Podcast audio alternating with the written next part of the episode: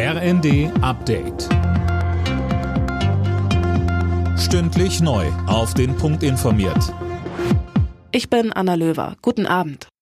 Die Digitalisierung in Deutschland muss schneller werden. Das haben Bundesverkehrsminister Wissing und Wirtschaftsminister Habeck beim Digitalisierungsgipfel in Berlin erklärt. Dabei helfen soll eine nationale Datenstrategie, damit Daten einfacher bereitgestellt und genutzt werden können.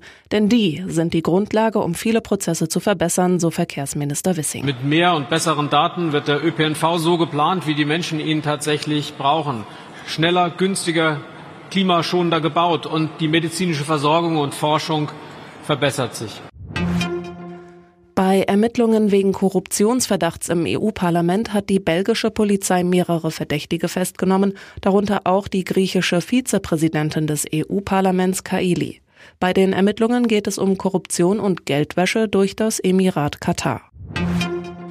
Das erste Halbfinale bei der Fußball-WM in Katar steht fest. Am Nachmittag sicherte sich zuerst Kroatien ein Ticket. Mehr von Colin Mock. Wie schon gegen Japan, aber erst im Elfmeterschießen, diesmal gegen Brasilien. Die Südamerikaner verschossen gleich zweimal, die Kroaten versenkten dagegen alle vier, die sie schießen mussten. Später zog dann Argentinien nach, mit einem 4 zu 3 auch im Elfmeterschießen gegen die Niederlande. In wirklich allerletzter Sekunde glich die Niederlande noch in der regulären Spielzeit aus, letztendlich aber vergeblich. Nächste Woche Dienstag ist dann das erste Halbfinale zwischen Kroatien und Argentinien, Mittwoch das zweite.